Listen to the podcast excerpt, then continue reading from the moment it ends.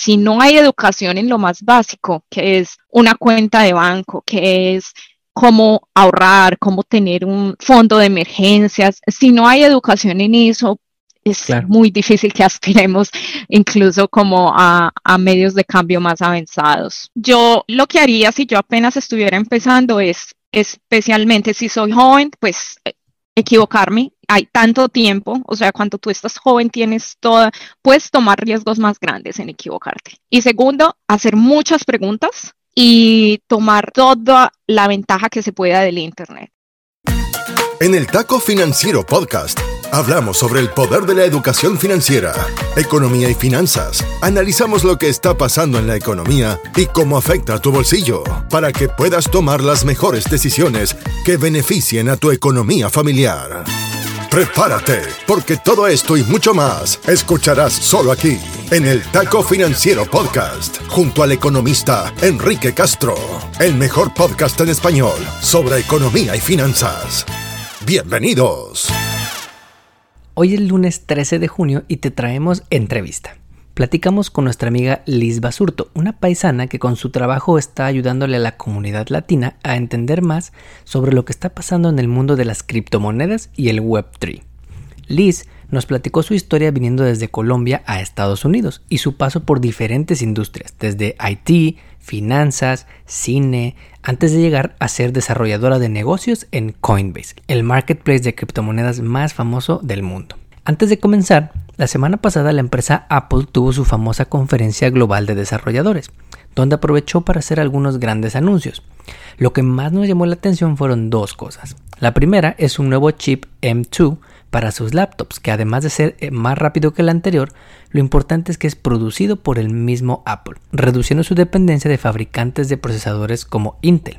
La segunda cosa que nos pareció interesante fue que anunciaron su propia versión de Buy Now Pay Later, llamado Apple Pay Later, que te va a permitir comprar por Apple Pay en cuatro pagos sin intereses durante mes y medio, en un momento en el que las empresas de Buy Now Pay Later están viendo aumentos en su cartera vencida y les está yendo muy mal, pues con la inflación y el impacto en los bolsillos, muchos ya no están pagando sus deudas de manera tan puntual. Todo esto hace que si tienes algún producto de Apple, como un teléfono o una computadora, tengas tantos servicios con ellos disponibles que sigas como cliente de por vida. Y con casi 2 mil millones de dispositivos Apple activos en el mundo, tiene clientes para rato.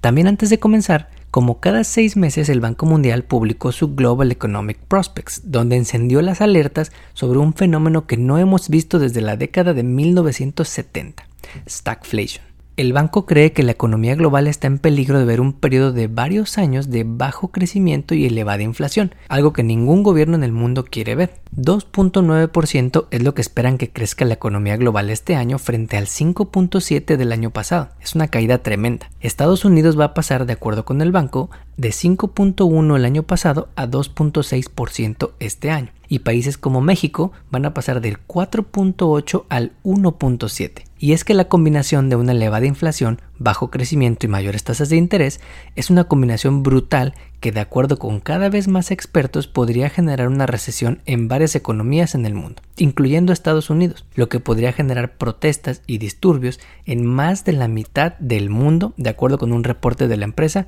Barry's Maplecroft. Finalmente, el sábado pasado estuvimos en una de las cientos de marchas alrededor del país del movimiento March for Our Lives, en el mero centro de Austin, en el Capitolio. Y escuchamos historias y testimonios muy duros de jóvenes entre primaria y preparatoria sobre sus experiencias con tiroteos en sus escuelas. El mensaje fue clarísimo, esta crisis de violencia es insostenible. No puede ser que un niño de 18 años pueda ir a la tienda a comprar un rifle de asalto y usarlo para quitarle la vida a niños en una escuela primaria. Y la mejor, bueno, no la mejor forma, la acción mínima es votar en las elecciones de este año. Nada lo resume mejor que las palabras emotivas que nos dio la señora Gloria Casares, madre de Jackie, una de las 19 niños que perdieron la vida en Ubalde hace menos de un mes y cuya familia estuvo presente en la marcha del fin de semana en Austin. ¿Nos puede dar unas palabras de cómo se sintió hoy en la marcha? Bien emocionada. sí, los abrió los ojos que necesitamos cambio. Necesitamos cambio ahora, no mañana o para ahora. Muchísimas gracias, señora Gloria. Gracias, gracias. Si quieres apoyar a la familia de Jackie, te dejaremos el link de su GoFundMe en las notas de este episodio. No dejemos que se normalice la violencia y los tiroteos masivos en escuelas, en centros comerciales y en iglesias. Esto pasó en México a inicios del siglo XXI con el narcotráfico. Y me tocó ver tan seguido noticias de muertos por el crimen organizado que se volvió algo normal escuchar estas tragedias. Regístrate para votar si eres elegible y vota. Ahora sí, sin más preámbulos, te dejamos con la entrevista del mes con Liz Basurto. El Taco Financiero Podcast está en Internet en Instagram, Facebook, Twitter y TikTok. Encuéntranos como arroba taco financiero o visita nuestra web tacofinanciero.com. Encuentra más data sobre contenidos, entrevistas y mucho más. Mantente en línea y siempre actualizado. tacofinanciero.com. Una idea del economista Enrique Castro. Esta semana te traemos una entrevista súper interesante con una latina que tiene la misión de traer educación para la comunidad en un tema que ha estado creciendo muchísimo en el último par de años, las criptomonedas y el Web3. Liz Basurto es originaria de Colombia. Al parecer esta temporada estamos con todo con los colombianos porque el mes pasado publicamos una entrevista con un colombiano sobre ciberseguridad que vive en New Jersey y ahora con una colombiana en cripto. Liz es una latina que tiene muchísima experiencia de negocios, emprendimiento, ha sido influencer en YouTube, ha sido banquera de inversión, ha trabajado en Tesla y recientemente ahora tiene la misión de educar a la comunidad latina en criptomonedas a través de su trabajo que hace en la famosa empresa Coinbase. Obviamente es importante el disclaimer, ¿no? De que las opiniones de esta entrevista son de ella y no son necesariamente de la empresa de Coinbase. Conocimos a Liz en Twitter y luego, luego le dijimos, Liz, tenemos que platicar y tenemos que contar tu historia en nuestro podcast. Bienvenida a El Taco Financiero. Oh, no, estoy muy, muy contenta, muy, me siento honrada, agradecida de la invitación y, y súper rico de estar hablando contigo, Enrique, hoy acerca de este tema que se entiende que mucha de nuestra comunidad latina no lo entiende muy bien o hay muchos temores porque es difícil, no es fácil para nadie entender cómo funciona a fondo, pero al mismo tiempo es importante siempre tener en cuenta la misión de Coinbase es incrementar la libertad económica en el mundo y es una misión muy ambiciosa, todos lo sabemos, pero estamos tratando de producir servicios y herramientas que le van a permitir a cualquier persona tener acceso yo creo que eso es clave. Yo, como tú lo mencionaste, estuve trabajando en algún momento para Mary Lynch como financial advisor, mm, manejaba portafolios, construía portafolios para clientes y mm, eso siempre era lo que me daba cuenta, que los países que están con más vulnerabilidad son los que tienen menos acceso a ciertas herramientas financieras. Entonces, eh, a partir de ahí, yo en realidad trabajo eh, como Developer Partnerships Associate, que en pocas palabras lo que significa es en Web3 tener todas estas relaciones con developers o ingenieros que están escribiendo código para crear nuevas herramientas, nuevos software y que usen también las herramientas de Coinbase. Y por el otro lado, la parte de Unidos, ERG, que es nuestro, mm, como nuestro grupo para, de recursos para empleados y es para la comunidad latina que tenemos dentro de Coinbase. Pero la idea es que también podamos tener relaciones con personas externas, con organizaciones externas que también son latinos o hispanos.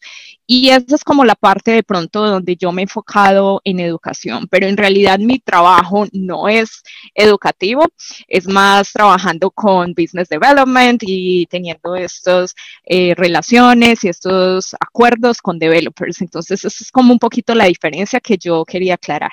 Ok, perfecto. Muchísimas gracias, Liz. Antes de empezar a hablar sobre cripto, eh, cuéntanos algo en lo que a ti en lo personal te guste gastar tu dinero. Todos tenemos algo en lo que nos gusta a veces gastar, aunque sea un poquito más caro, y a pesar de que siempre tratemos de tener finanzas sanas, siempre hay algo en lo que nos guste consentirnos, ¿no? ¿Qué es eso en tu caso?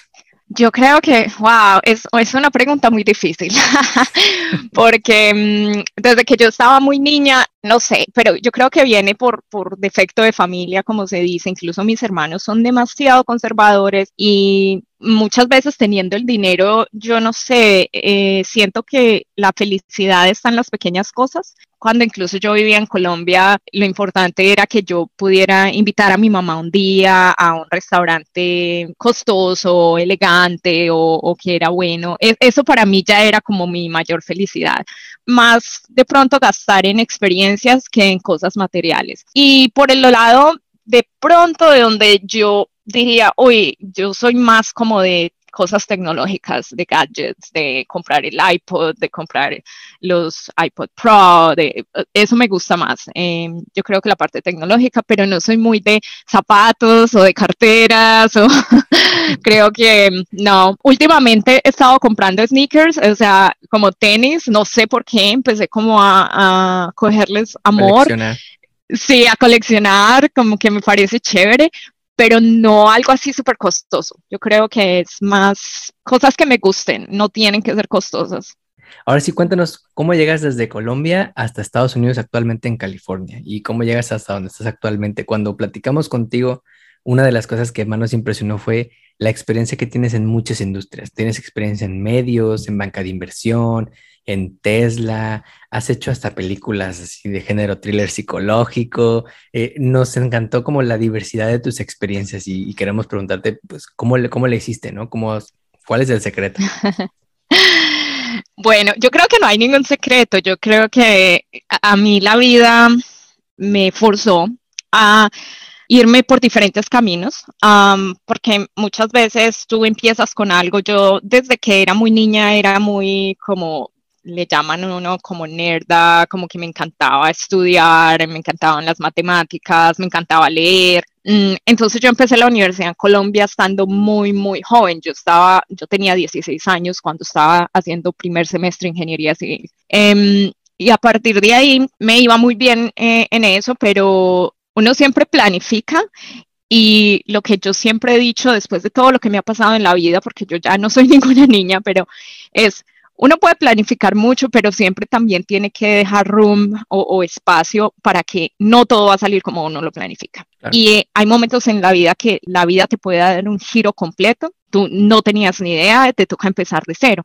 Entonces yo ya he tenido esas situaciones y yo diría que las dos más grandes fueron una cuando me fui a vivir a Bogotá. Eh, yo estaba viviendo en Medellín con mi familia, eh, yo termino mi universidad y por razones que mm, prefiero no comentar mucho, pero eh, tú sabes, la violencia en Colombia, mi papá fue secuestrado, entonces hubo un momento en que yo dije, yo más bien me voy, tengo hermanos que también estaban en la política, entonces decidí empezar de cero en Bogotá y casualidades de la vida, cuando tú mencionas que terminé en medios, fue porque resulté, fue de verdad una casualidad.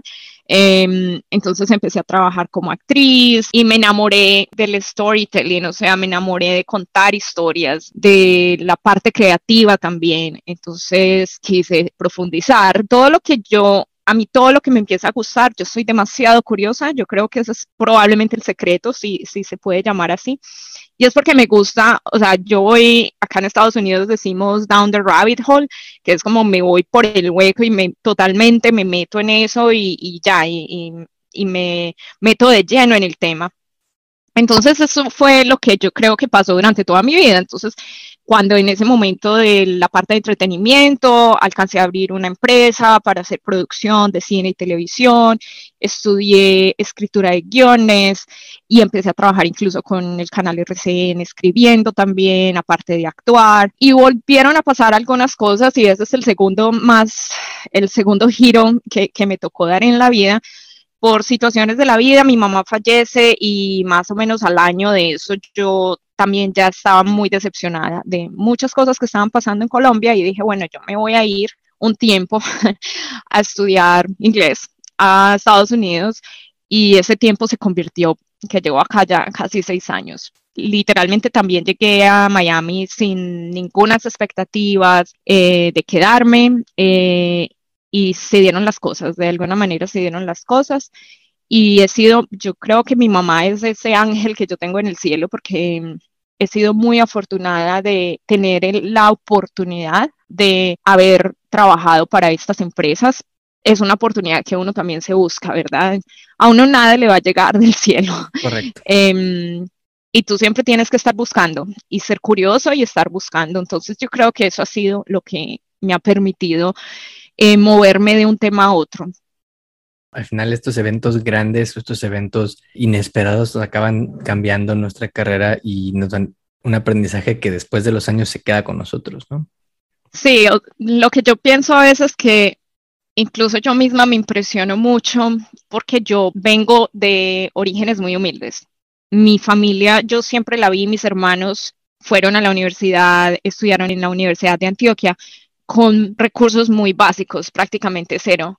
Y sin embargo, fueron y lo lograron y terminaron y fueron exitosos. Entonces yo siempre he tenido como esa ética eh, de ver a mis hermanos y a mi familia siempre muy honesta y muy trabajadora y muy siempre, como decimos, echando para adelante y nunca resignarse pero eh, no es fácil porque tú sabes, o sea, eh, yo nací en Manrique, era uno de los barrios más peligrosos en Medellín en su época, donde tú escuchabas todos los días una balacera enfrente de tu casa, donde uno de mis hermanos casi fallece porque fue víctima de una bala perdida y era, era impresionante. Entonces tú creces con eso. Desde que yo tenía seis años ya sabía cómo esconderme, cómo irme a esconderme debajo de una cama. Entonces yo a veces lo pienso y digo, a mí me gustaría más verbalizar estas historias y mi historia no es única. He conocido otras personas acá de México, de otros países que les ha pasado situaciones tan duras y logran hacer algo y eso es muy importante porque es que las personas que nos estén escuchando en otros países, en otras ciudades que probablemente están viviendo una situación tan difícil, necesitan saber que hay una luz, que hay una salida, que hay otras personas que también lo han logrado viniendo de ese mismo punto de donde ellos están. Claro, y es parte también de por qué nos gusta contar historias como la tuya en nuestro podcast, porque es una forma de dar un ejemplo a la gente de que todos pasamos por situaciones difíciles, más con esta pandemia, a muchas personas perdieron familiares, perdieron amigos cercanos, perdieron tal vez una fuente de ingresos y sentían que pues, el mundo se les venía abajo, ¿no? Pero nos gusta poder mostrar historias de éxito como la tuya para decir, mira, sí se puede, ¿no? O sea, hay que, como dices, ver esa luz al final del túnel, hay que tener esa motivación, hay que tener esa actitud de, salir adelante, ¿no?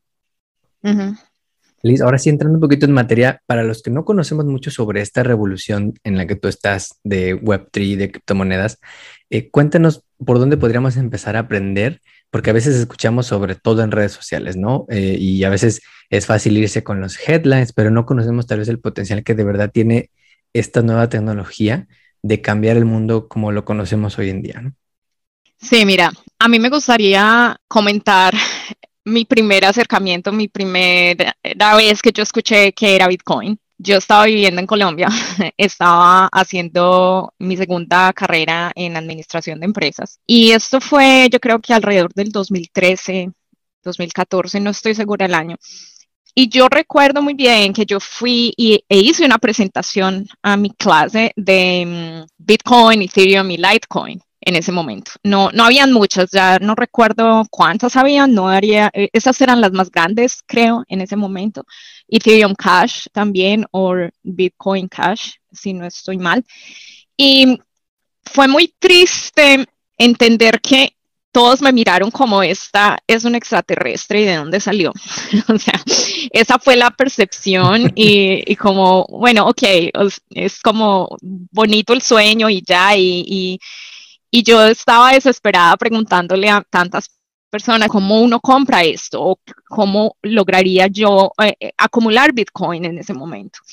Nadie me pudo dar una respuesta y yo prácticamente paré porque pues me sentí muy desalentada porque yo decía, bueno, yo no sé qué es minar Bitcoin y ya eso ya es otro paso que ya está muy por encima de mi entendimiento. Entonces yo me desanimé, yo no volví a tocar el tema, pero siempre yo lo había pensado porque yo soy una persona que yo pienso que Internet fue una revolución tan grande, que Internet le salvó la vida a mucha gente por el solo hecho de que generó trabajos que no existían, por el solo hecho de que la información y la educación te llegaba cuando nunca en la vida, ¿verdad? Eh, yo estaba en la universidad cuando tú te conectabas con el teléfono y tenías que llamar y para bajar uno un documento, un paper, se demoraba tres horas, e, e, era súper gracioso, o sea, yo me acuerdo de esas épocas y me parece que era tan gracioso,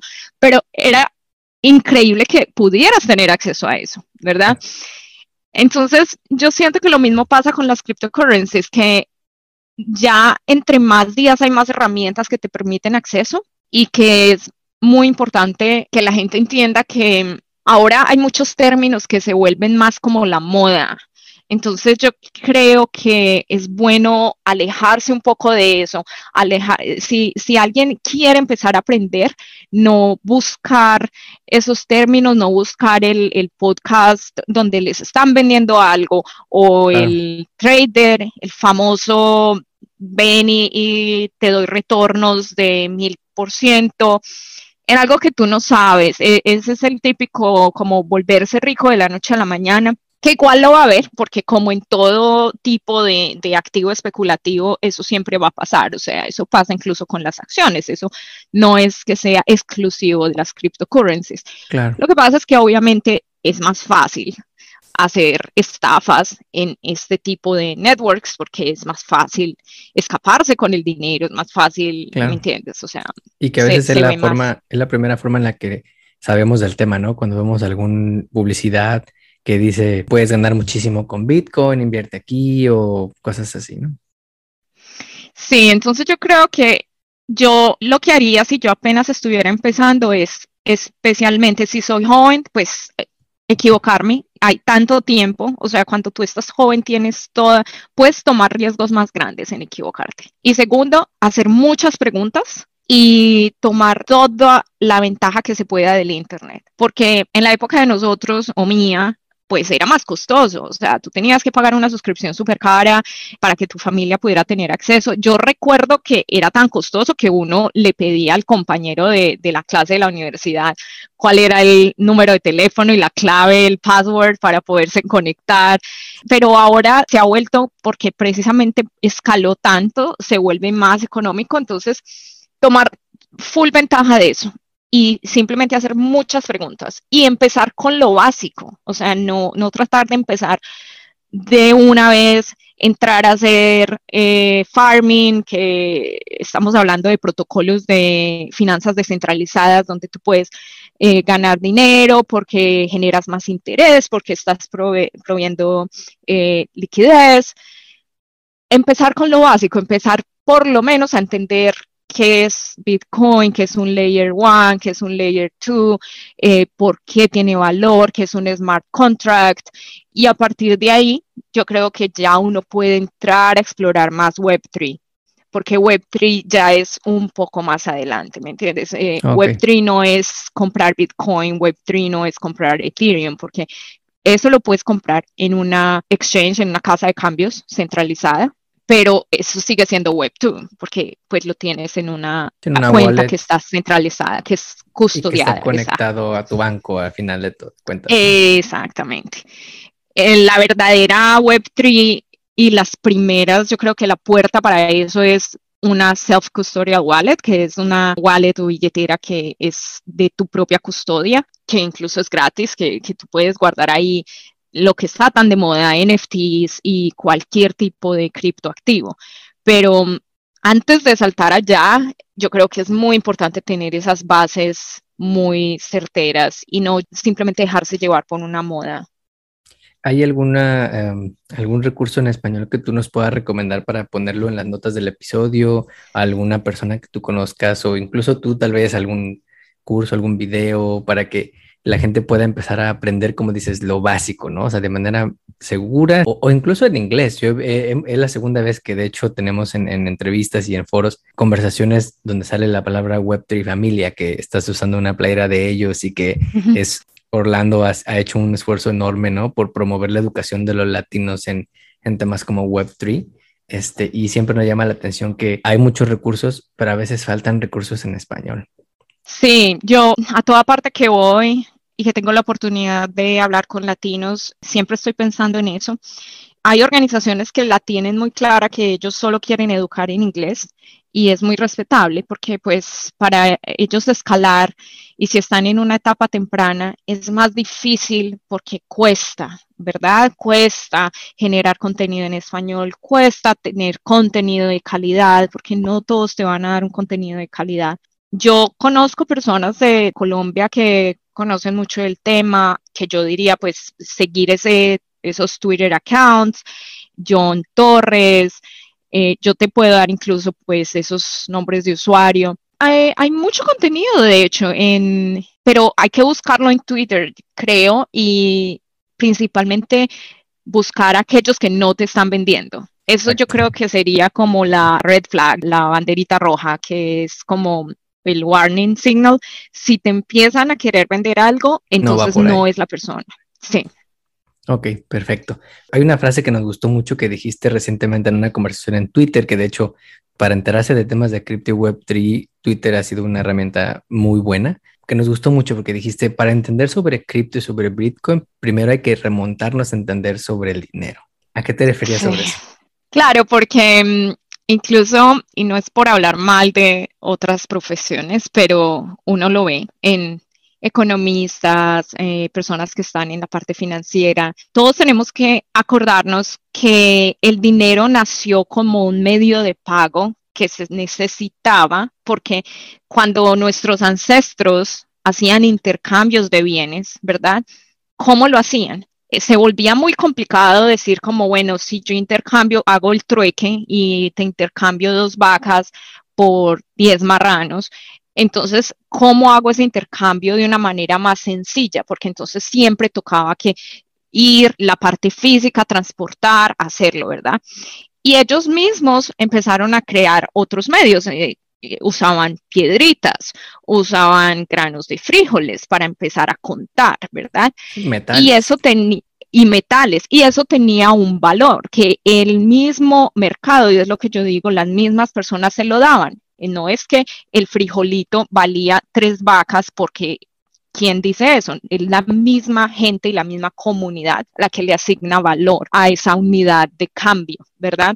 A partir de eso, Claro, se empezaron a dar cuenta, bueno, pero hay gente que está haciendo trampa, entonces hay gente que está metiendo más piedritas o más frijolitos de los que se necesitan y parece ser que nos están como haciendo algo aquí raro.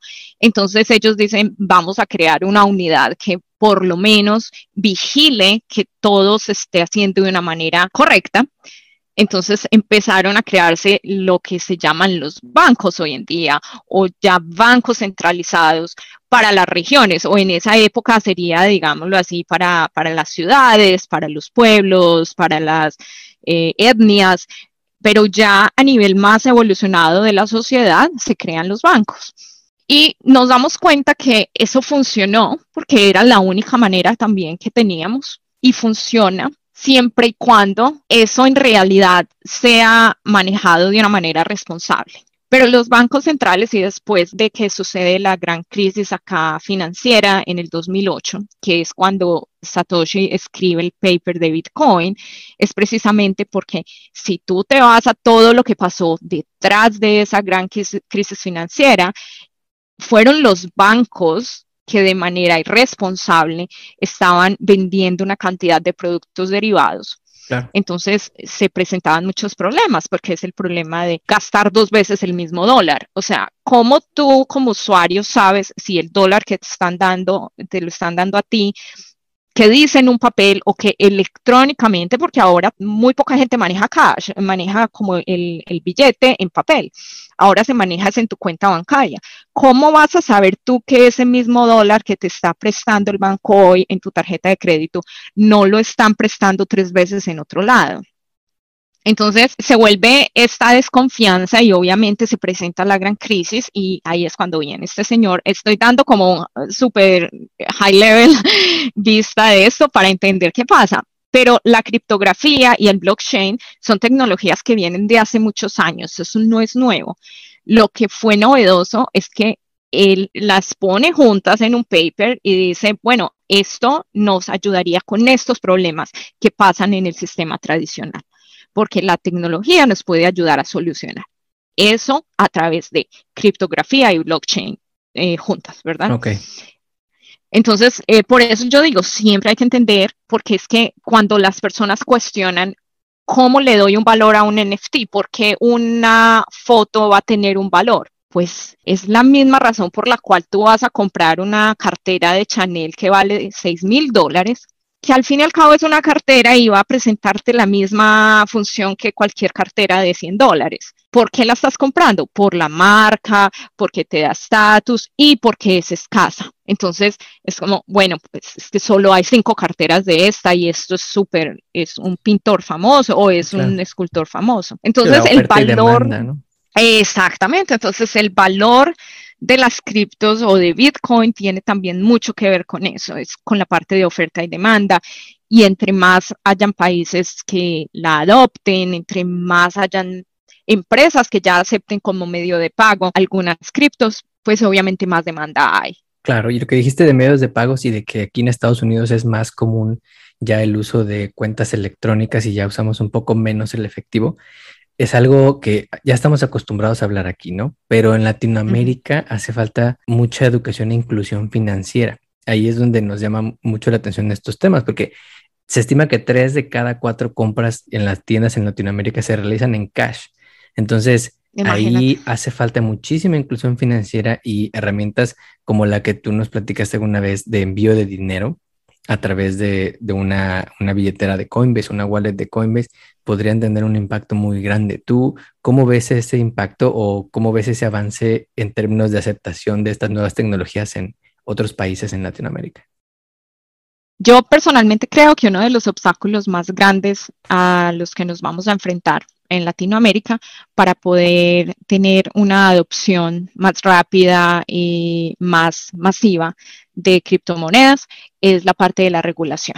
Y lo digo porque en nuestros países hay un control muy grande, los bancos centrales tienen un control demasiado grande sobre lo que pasa con la moneda de cambio de ese país en particular. Indudablemente se pueden llegar a sentir amenazados por el nacimiento de otras tecnologías que les pueden quitar un poco ese control. Incluso todas las industrias que estamos trabajando en el medio quieren que haya una regulación, quieren que hayan reglas claras, porque eso le va a ofrecer también a los usuarios más tranquilidad y decir como, bueno, esto no es ilegal o esto no me lo van a negar, eh, etcétera, ¿verdad?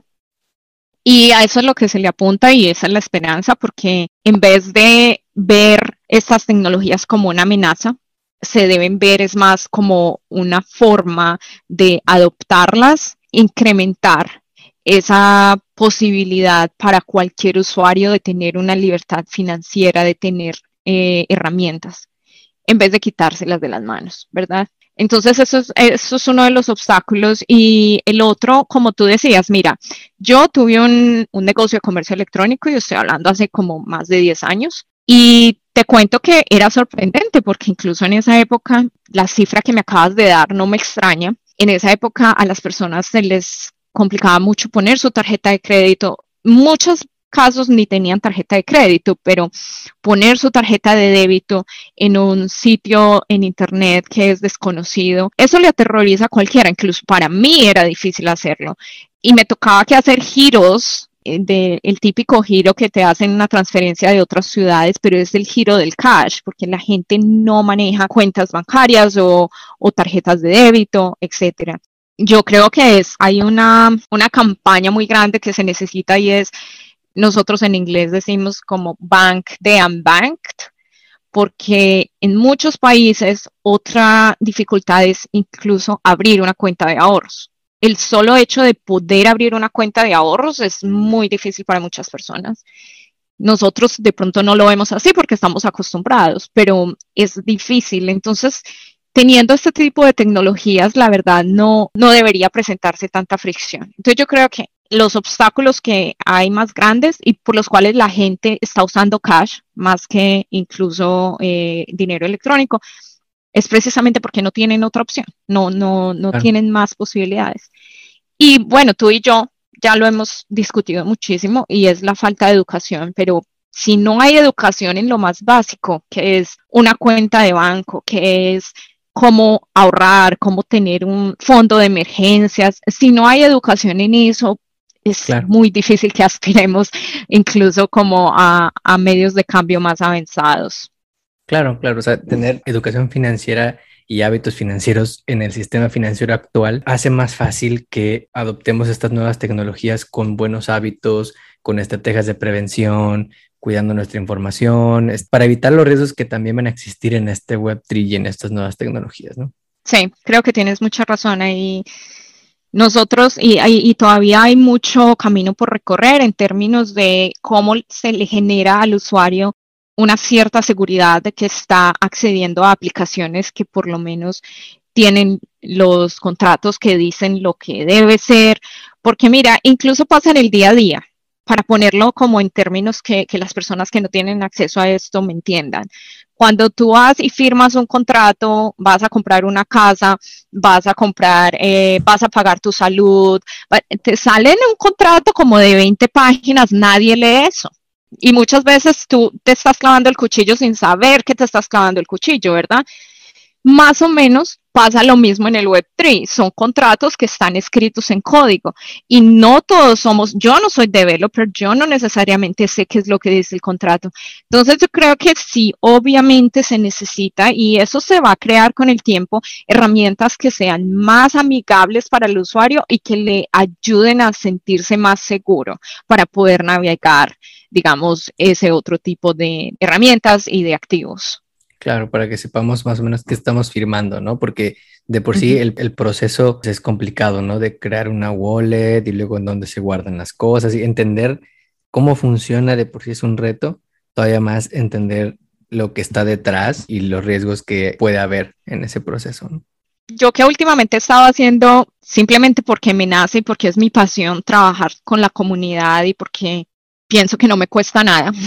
yo mi trabajo no es ese, yo no trabajo educando, yo, yo trabajo en otro tipo de negocios, pero um, solo en los últimos días que he estado haciendo y ayudando a ciertas personas a bajar su wallet, que al fin del día no les cuesta nada, porque tú simplemente la bajas por Apple Store, así como bajas el jueguito para jugar, es, lo mismo. Pero obviamente tú bajas una wallet, creas la wallet y qué? O sea, eso que te da, ¿verdad? Entonces es un poco ya más complicado explicarle a las personas, bueno, si les van a enviar Ethereum, esto es una Ethereum address, o esta es la dirección de Ethereum, o esta es la dirección de Bitcoin, porque son diferentes.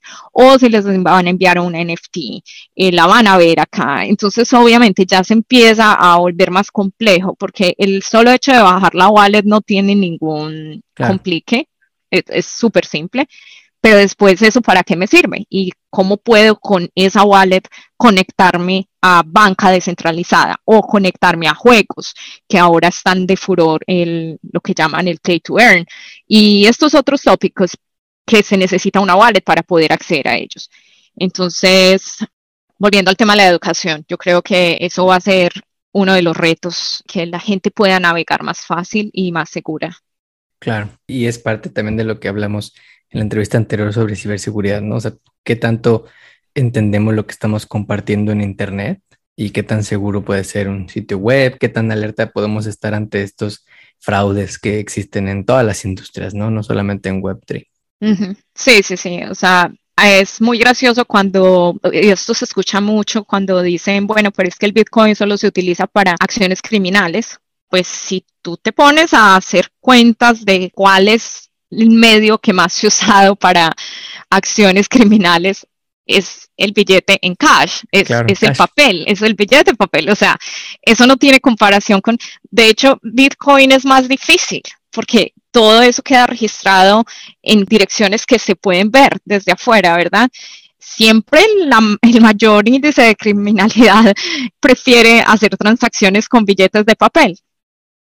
Oye, Liz, ¿cómo te pueden contactar los que se nos están escuchando y quieren aprender más sobre tu trabajo o sobre cripto en general? Porque eh, nosotros sabemos que eres muy activa en Twitter, pero si quieren alguien contactarte para alguna duda, incluso para tal vez conocer más sobre Coinbase, ¿dónde te pueden contactar? Em, yo creo que mi cuenta de Twitter eh, probablemente es la que yo respondo más rápido y yo tengo mis mensajes abiertos a mí. Trato de responder en tiempo y, es Liz A. Basurto. Mi nombre del medio es Andrea.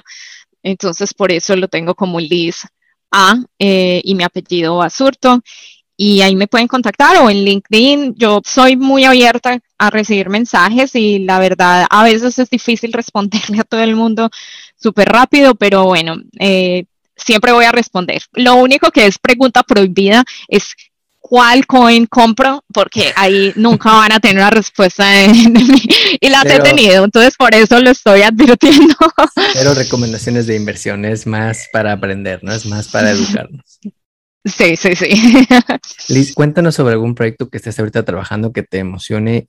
Bueno, estoy trabajando en este momento con desarrolladores de aplicaciones descentralizadas y estamos haciendo una expansión muy grande de Coinbase Wallet para que estos desarrolladores la tengan como una opción dentro de herramientas que les van a facilitar tener sus usuarios y que son súper fáciles de manejar o dentro de la industria de las más fáciles como para beginners, para gente que está comenzando. Estoy trabajando mucho con gaming, con juegos y con algunas partnerships y campañas eh, que vamos a hacer con ellos y eso me tiene súper emocionada porque eh, me encanta GameFi y, y sé que va a ser la primer forma para muchas personas de animarse a entrar en este mundo, porque cuando es un juego es más amigable. Y bueno, si de pronto hay gente que está escuchando, que está más avanzada en el tema, eh, todos saben de Axie Infinity, cómo transformó la economía de un país un, un, juego, ¿verdad? Entonces, estamos trabajando de una manera muy interesante con algunos desarrolladores en esa área, porque un juego en, en blockchain lo tiene todo tiene coins, tiene NFTs, tiene eh, la parte que pueden hacer staking o ganar interés de esos NFTs o de esos coins. O sea, lo tiene todo. Es como el ejemplo perfecto para, para lo que es la aplicación de Web3 porque en vez de tú estar jugando Fortnite y simplemente gastando tu dinero comprando ciertos assets, también vas a poder ganar dinero a través de cuando tú ganas una batalla o cuando tú estás comprando un asset y se vuelve más eh, de más valor. Entonces, estoy súper, súper fascinada con, con el mundo del GameFi. Wow o sea, yo no soy una gamer, pero me encanta y, he estado eh, testeando varios juegos, obviamente, porque pues estamos trabajando con ellos. súper, súper interesante. Parezco una niña de ocho años. Liz, antes de dejarte ir, cuéntanos cuál es tu comida colombiana favorita. yo soy la peor colombiana y la peor paisa que hay en el mundo. porque mm, todos dicen, bueno, la bandeja paisa y a mí no me gusta la bandeja paisa. Yo creo que se van a sorprender tanto cuando yo diga lo que yo soy muy simple. A mí me gusta la changua, que mucha gente la odia, y especialmente las personas jóvenes, y es más de Bogotá yo soy de Medellín y los medellinenses odian la changua, pero a mí me encanta por, por alguna razón extraña. Yo creo que eso soy rara. Y, ¿Qué es la y obviamente es como un caldo, es que ni sé cómo explicarlo, es como una sopa que tiene arracacha, papa. pues a mí me gusta con bastante ajo y cebolla y es ahí cocinado y, bueno, queda medio espesa. Bueno, y le ponen un huevo entero. Eh, mucha gente dice que es la cosa más espantosa que hay. Y tú le pones eh, pan para que se remoje ahí. Es como el último con un poquito de cilantro. Pues es delicioso, a mí me encanta, a mí me encanta. y con leche. Entonces la gente dice un caldo con leche, con huevo, eso suena asqueroso. A mí me encanta, yo, yo la amo eso es como que me sirve para todo, para el guayao, para mm, si, si tomé la noche anterior, me, encanta. Y, bueno, la arepa, la arepa que es casi como el, la tortilla, ¿verdad? Para, los mexicanos. Eh, sí, las arepas también, pues, eh, me encantan. Yo creo que eso es lo que más me gusta de, de la comida antioqueña. Liz, ha sido un placer platicar contigo, conocer tu historia y poder promover la misión que tú tienes, no solo de desarrollar nuevos negocios en Coinbase, sino de ayudar a educar a la comunidad en estas nuevas tecnologías que están saliendo y que tienen un gran potencial de cambiar la forma en la que manejamos nuestro dinero.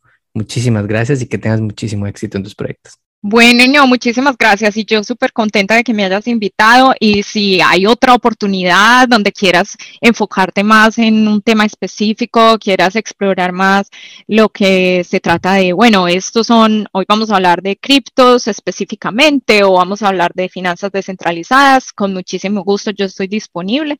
Y nada, cualquier cosa, las personas que nos estén escuchando me pueden buscar y yo con mucho gusto trato de responder a todos, pero muchísimas gracias por escuchar y muchísimas gracias por la invitación. Hasta aquí llegamos por hoy. Nos despedimos hasta la próxima emisión de El Taco Financiero Podcast, junto al economista Enrique Castro. Todo sobre educación financiera para mejorar tu economía personal y lograr todas tus metas financieras. No olvides seguirnos en redes sociales para encontrar más novedades. En Instagram, Facebook, Twitter y TikTok. Encuéntranos como arroba taco financiero o visita nuestra web tacofinanciero.com. Hasta pronto. El podcast que acabas de escuchar, El Taco Financiero, refleja la opinión exclusiva del presentador o sus entrevistados y no representa la opinión de patrocinadores o terceros. El podcast tiene el objetivo exclusivo de informar y no busca promocionar la compra de acciones de empresas en específico. Tampoco es un reporte de investigación y no representa consejo legal o financiero.